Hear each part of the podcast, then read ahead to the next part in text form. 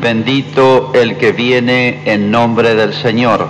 Bendito el reino que ya viene, el reino de nuestro Padre David.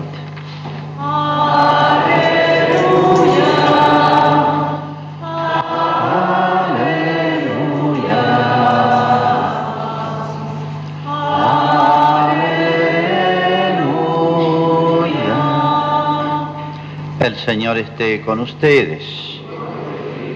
Evangelio de nuestro Señor Jesucristo según San Lucas. Después que Jesús fue crucificado, el pueblo permanecía allí y miraba. Sus jefes, burlándose, decían, ha salvado a otros, que se salve a sí mismo, si es el Mesías de Dios, el elegido.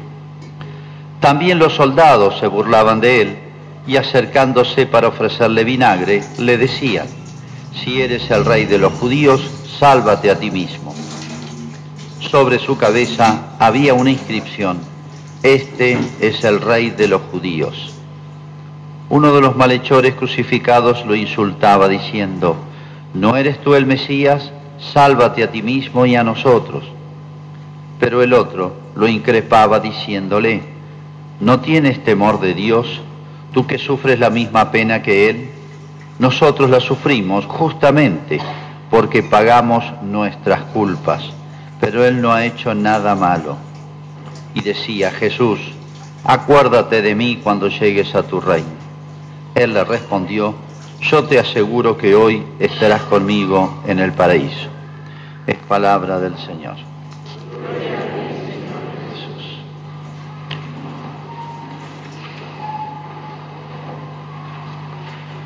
Bueno, hoy se cierra, como decían recién, el año de la misericordia, este año de, gracias especiales. Y cerrar el año de la misericordia no significa que se cierre la misericordia de Dios, como diciendo, se acabó, estamos todos liquidados. Bueno, pero eh, se cierra justamente cuando se cierra lo llama el año litúrgico. El año litúrgico, sea de las eh, celebraciones religiosas, eh, eh, no coincide con el año este, astral, digamos, que se cierra el 31 de diciembre y el primero comienza el año nuevo. En realidad, ese comienzo es con el adviento para nosotros, que es ya la preparación de la Navidad. A partir del domingo que viene, comienza el primer domingo de adviento, preparación para la Navidad. Ahí empieza el año. Y con este domingo y esta semana termina, se cierra un ciclo. Ese ciclo que ustedes ven está centrado en Jesucristo. ¿eh? Preparamos su venida, su nacimiento, después su vida pública, su pasión y muerte, resurrección, etc. Y también las fiestas de la Virgen paralelas. Bueno, hoy se celebra esta, yo diría, desconocida fiesta, celebración, que se llama de Cristo Rey. Digo, desconocida porque nos es difícil entenderla hoy, difícil entender esto hoy, por distintas razones que yo voy a explicar un poquito en qué consiste y, vamos a entender por qué nos cuesta entenderla esta hoy. Bueno, Cristo tiene muchos títulos, o en otras palabras, para explicar, si alguien me pregunta quién es Jesús, también digo, es el Hijo de Dios. Bueno, pero eh, eh, está todo dicho ahí, pero nuestra cabeza no lo entiende todo.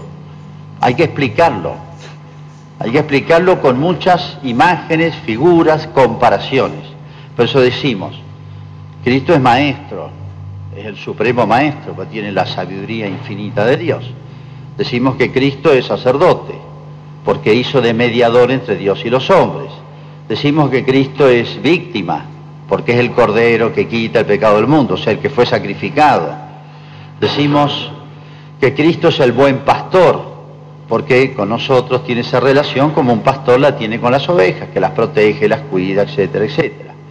Y así vamos multiplicando para poder entender un poquito la persona eh, infinitamente grande, incomprensible, en último término, de Jesús. ¿eh? Bueno, este es otro título más y este es otro título tan natural que está vinculado esencialmente a su persona. Cuando decimos a Cristo Rey, hoy nos cuesta entenderlo, porque no sé en qué pensamos. Cristo Rey, no qué piensa, la reina de la vendimia, la reina del chivo, una especie de rey del chivo, de la vendimia, ¿de qué? Hoy los reyes no reinan, hay reyes y reinas decorativos, entonces no es nada de eso.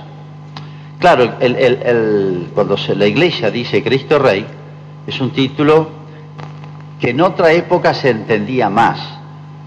Si decimos, porque el rey era el que presidía una nación, entonces tenemos que decir hoy rey, eh, Cristo presidente, no pega y sería ridículo, porque el concepto de rey antiguo no es el mismo que el de presidente ahora. ¿Por qué? Porque los reyes tenían más potestades, tenían los tres poderes, ejecutivo, legislativo y judicial, y militar. Él combatía, él legislaba, claro, era otro esquema político, ¿no? Estoy hablando, mm, este, hoy muchos países tienen reyes, ¿eh? la reina de Inglaterra, en Bélgica hay monarquía, pero los reyes no gobiernan, son decorativos, van a, las inauguraciones, este, a los grandes acontecimientos, a las fiestas nacionales, pero no gobiernan. Bueno, cuando hablamos de Cristo Rey, entonces tenemos que sacarnos de la cabeza todas esas imágenes que no, ninguna coincide, entonces no nos ayudan.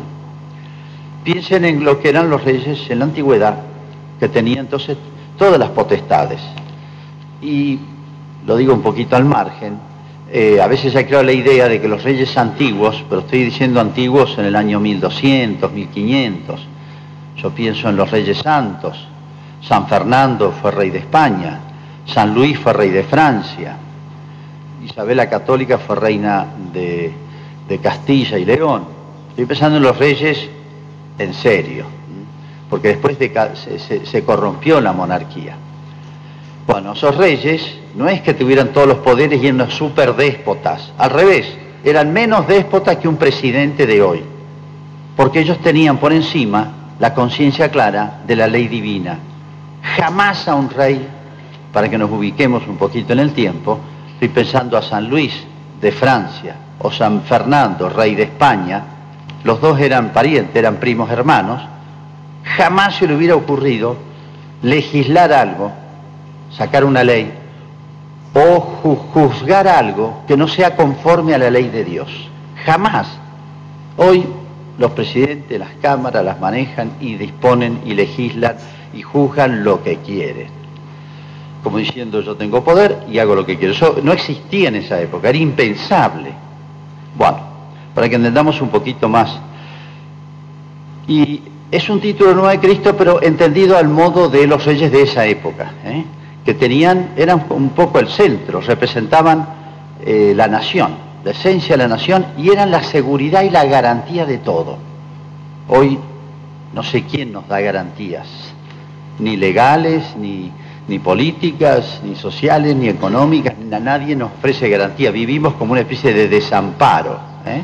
Bueno, si algo significaba el rey, era el amparo. Es más, si había una guerra, tenía que combatir adelante Hoy a ningún presidente se le ocurre eh, este, encabezar una fuerza militar, ni siquiera va al campo de combate, ni los generales van, dirigen todo por, por, por, este, por radio. Bueno, los reyes combatían adelante. Bueno, para que nos imaginemos. Entonces, este título de Cristo, ¿es legítimo o no? Sí. Fíjense el himno, si han atendido, de San Pablo, es una joyita, y va describiendo esto. Lo leo rápidamente. Dice, Él es imagen del Dios invisible, como diciendo lo mismo, o sea, es Dios. Primogénito de toda la creación. Cristo como hombre, por así decir, es lo primero de todo lo crea, lo más grande que hay de todo el cosmos, porque Cristo como hombre es criatura. En Él fueron creadas todas las cosas, y tanto en el cielo como en la tierra, lo visible y lo invisible, tronos, dominaciones. Está describiendo los distintos em, eh, grupos de seres espirituales llamados ángeles, que hay muchas jerarquías. Todo fue creado por Él y para Él. Todo fue creado por Dios, y Cristo es Dios, y para Él. Él es el principio y el fin de todo. Fíjense, del universo, no de un país, no de Israel, de todo el cosmos. Él existe antes que todas las cosas, como Dios, y todo se apoya en Él, porque todo está colgado de Dios, toda la creación. Este es Cristo también. ¿eh?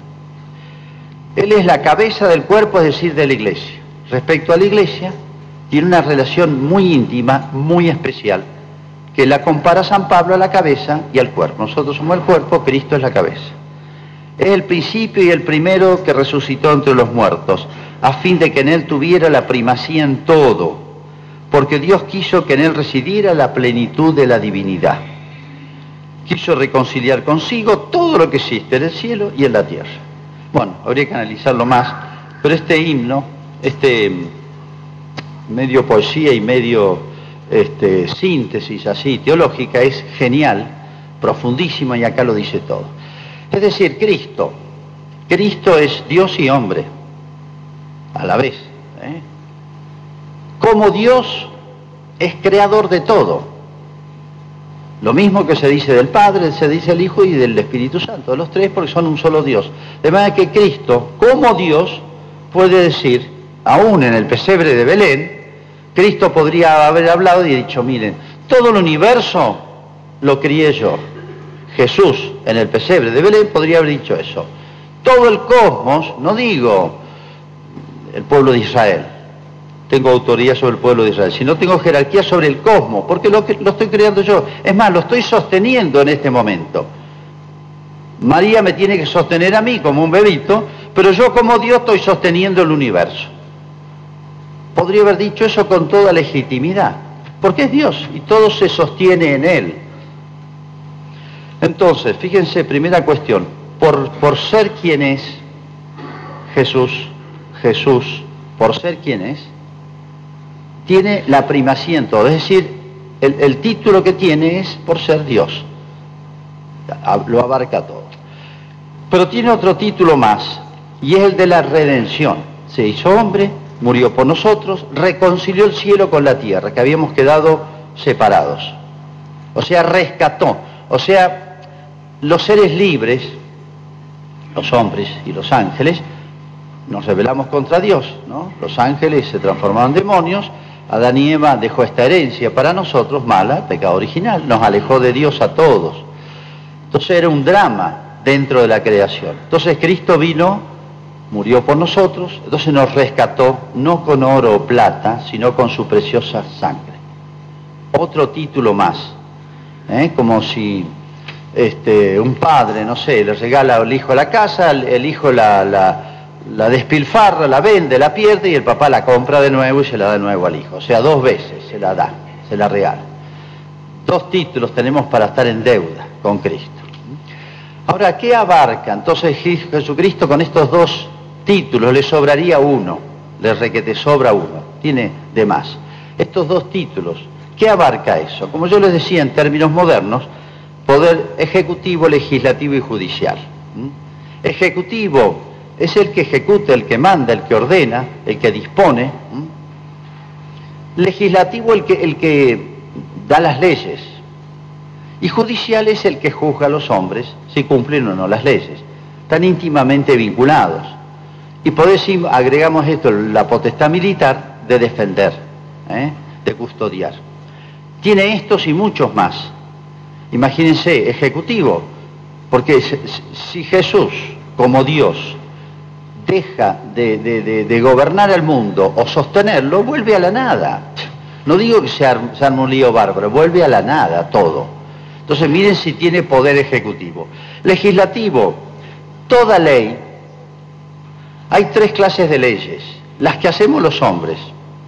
Hay un código civil, un código de comercio, hay un código penal, hay montones de códigos de leyes que rigen una sociedad. Esa ley, para ser buena, para ser legítima, tendría que estar apoyada en lo que es la ley de Dios. Para ser buena, ser legítima, si no, no es ley. Por eso todas las leyes de un país deben estar inspiradas en las leyes divinas, en las leyes de Dios, en las que Dios nos enseñó. Y judicial, Nosotros hacemos justicia en la tierra, sí, tratamos, pero miren, se nos escapan el 90% de las cosas. Lo vemos todos los días. Acá no, no hay justicia, pero va a haber justicia. Y una justicia perfecta le va a ser Cristo. Vendrá al fin del mundo, lo dijo él mismo, separará a los buenos y a los malos, y a cada uno dará lo que le corresponde. O sea, la última palabra en justicia la tiene Cristo.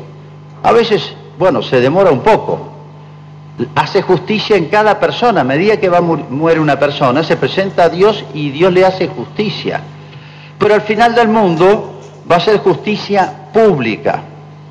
Se va a reiterar esa sentencia, por así decir, individual, pero ya ahora con los cuerpos resucitados y va a ser pública y visible.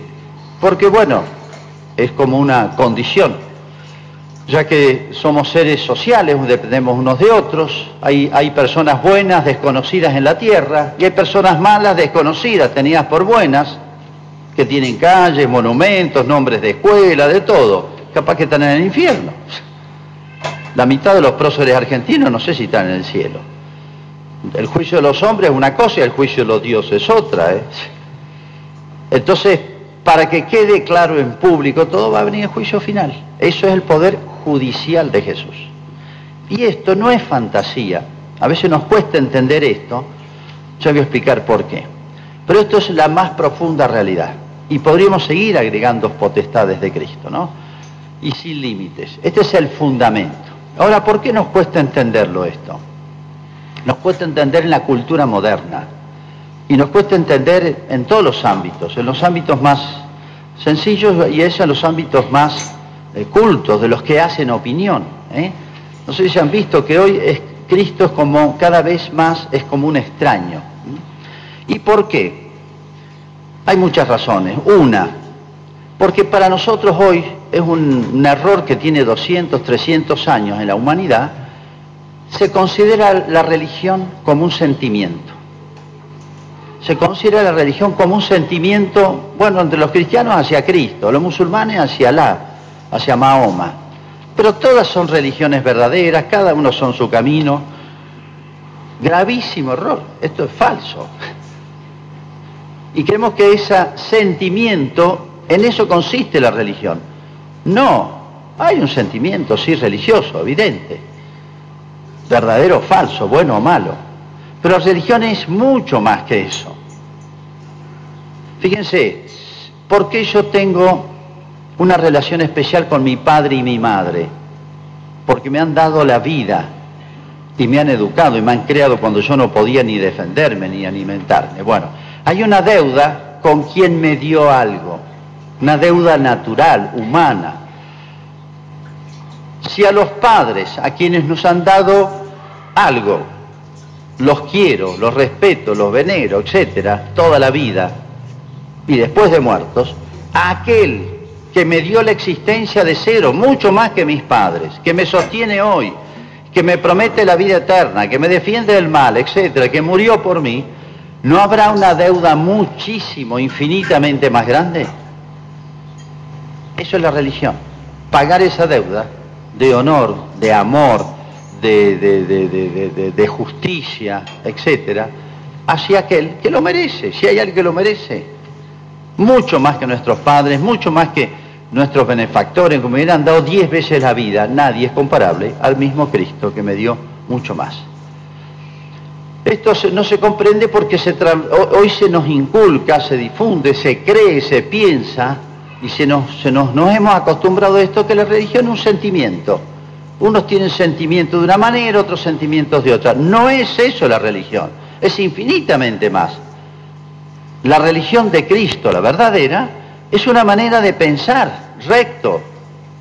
Esto está bien, esto está mal. Y no es una cosa de tu verdad, tu religión. No, esto es objetivo de Cristo. La realidad es así. No es simplemente un sentimiento de amor, sino es una deuda. Y hay una, ley de Dios que me la dio como uno de sus grandes regalos, Cristo es maestro. Y apartarme de eso es ir al abismo, simplemente. Hoy la humanidad, jamás nuestros parlamentos, ni el europeo, ni el americano, ni el argentino, ni nadie, no sé si alguna vez lo han visto, cuando van a hacer una ley, cuando van a hacer una reforma al código de la constitución, etcétera, piensan cuál es la ley de Dios, qué nos enseñó el Evangelio. Isabel la Católica, por decir una gran santa que engendró América, jamás tomaba una disposición sin el asesoramiento de los teólogos, los especialistas. Jamás se le hubiera ocurrido tomar una medida de gobierno, una decisión de gobierno o un acto de justicia que contradijera el orden divino. Eso es lo normal. Hoy jamás conozco un solo legislador, o tal vez yo conocí uno en la Argentina en los últimos 10 años, que más o menos se planteaba esto. Pero hoy jamás se le pasa por la cabeza. Lo miran a uno y se ríe, este es un loco. Fíjense, nos hemos acostumbrado a algo tan anormal, a negar una deuda infinitamente más grande que la que tenemos con nuestros padres. Si saliera una ley que me dijera, tenés que odiar a tus padres, tenés que ignorarlos completamente, nos llamaría la atención, están locos. Bueno, esto es mucho peor. Vivimos como si no tuviésemos ninguna deuda, ningún respeto, ninguna consideración a Cristo como rey, como en su gobierno, en sus leyes y en su justicia. Esto es un hecho, piénsenlo, medítenlo. Primera razón, hemos reducido la religión a un simple sentimiento que lo llenamos de cualquier contenido. Este, este musulmán lo llena con una cosa, este católico sí, este evangélico lo llena así. No, no es eso la religión, ¿eh? repito. Es el gran error de hoy. Tiene un contenido objetivo la religión, está en el credo, está en los mandamientos, está en muchos lugares más. Una doctrina cristiana, la doctrina de la iglesia. Es la que constantemente los papas nos refrescan en sus documentos. Segunda dificultad, hay muchas, pero bueno, dejo en estas dos, el concepto moderno de libertad. Digo moderno de hace 300 años, pero ya está difundido, ya está inculcado, ya está hecho costumbre, modo de pensar. La libertad humana es un absoluto. Yo hago lo que quiero, mientras no moleste a otro, pero yo hago lo que quiero. Eso es falso. Con este concepto de libertad es imposible entender a Cristo. Renunciemos a entender a Cristo. La libertad no es eso. El concepto de libertad que es tan importante lo definió Cristo. Conoceréis la verdad y la verdad os hará libres. O sea, obrar simplemente lo que quiero, si yo quiero lo bueno, es un acto de libertad. Si yo quiero algo que es malo a los ojos de Dios, de Cristo, eso es la negación de la libertad, es una antilibertad. Es una esclavitud que yo creo que es libertad. Hemos confundido libertad con espontaneidad. Yo hago lo que quiero y nadie pone límites, coto, orientación, dirección a mis actos. Eso es el concepto moderno de libertad. Con esa idea, que repito, hasta hace 300 años que está en la humanidad, se ha ido difundiendo. Libertad de perdición la llaman a este concepto de libertad los papas desde hace 150 años. Libertades de perdición. Creemos que es libertad. Este es el grito de libertad de Satanás. Este, esto, esto dijo Satanás, no quiero servir a nadie, quiero ser autónomo. Es el grito de Lucifer. Así nació la postura, la historia del demonio. Así nació. Y eso es lo que le dijo, y con eso tentó Satanás a Adán y Eva. ¿Ustedes se van a someter a la ley de Dios? No. Rompan la, la obediencia a Dios y serán como Dios. Así lo tentó, lean el Génesis, así lo tentó el demonio Adán y Eva. Así que les han prohibido comer de esto, o sea, un mandato de Dios. Lo que pasa es que Dios sabe que si ustedes se rebelan contra Él, serán como dioses. Esa fue la tentación. Esa fue la tentación. Y es la misma de siempre. Bueno, día, tiempos para pensar en esto, que a veces eh, la religión nuestra a veces se reduce a una cosa muy pequeña. Por eso no influye en la vida ni en la vida cotidiana nuestra, ni en la educación de los hijos, ni, en la escuela, ni en los medios de comunicación, ni en los políticos, ni en los legisladores. Y creen que la religión es porque el cura viene y bendice inaugura un edificio, viene el cura, echa agua bendita y bendice, creen que eso es ser cristiano. Está bien eso, no estoy en contra de eso. Pero ser cristiano es muchísimo más. No es echarle agua bendita a algo y yo hago lo que quiero. No, es transformar las costumbres, es transformar el modo de pensar, de educar, de educar en la familia, de vivir la vida de familia, de organizar la sociedad, de divertirse, de sufrir, de pensar, de organizar la economía y, de un pueblo, de hacer un proyecto político. Todo, todo tiene que estar impregnado por Cristo. Esa es la realidad, es la realidad más clara y más fundamentada que puede haber. Bueno, hace unos días cuando canonizaron al cura Brochero, canonizaron un chico de 13 y 14 años que murió martes. Bueno, un sacerdote que después fundó una congregación, vio cuando lo llevaban al martirio. Tenía 7 años. José Sánchez del Río, que lo martirizan a los 14 años, iba gritando por la calle, lo llevaban preso al cementerio, viva Cristo Rey. Este sacerdote, que tenía 7 años entonces, lo vio y quedó helado. A los 7 años veía un vecino de 14 y lo llevaban a fusilarlo le habían descarnado los pies. Una revolución muy anticristiana que hubo en México, famosa, la de los cristeros. Lo escuchó esto, escuchó eso, quedó helado y bueno, se convirtió sacerdote, después fundó una congregación. Y bueno, otra, hay millones de anécdotas sobre el tema. Cierro con esta. En la ciudad, una ciudad de Francia muy grande, se llama Lyon, hay una la catedral, la antiquísima, tiene una imagen de Cristo Rey arriba, arriba, arriba. Y bueno, una de las revoluciones francesas, la revolución francesa fue muy anticristiana, un grupo de personas quiso, les fastidiaba que Cristo estuviera ya, la imagen de Cristo Rey, y uno se subía arriba, como 15 metros, y quiso voltearla, porque trataron de romper todas las imágenes que habían en las iglesias, todas. Esta es la Revolución Francesa. Y forzando arriba, se resbaló y se cayó y se estampó en, el piso ahí frente a la iglesia. ¿eh? Visitando ese lugar me dijeron, padre, acá se estampó. Quiso voltear la imagen de Cristo. Es como un símbolo. El mundo moderno desde hace siglos ha querido hacer desaparecer, borrar a Cristo Rey de la sociedad. Por eso la iglesia puso esta fiesta. Pero bueno, con Cristo no se van a meter.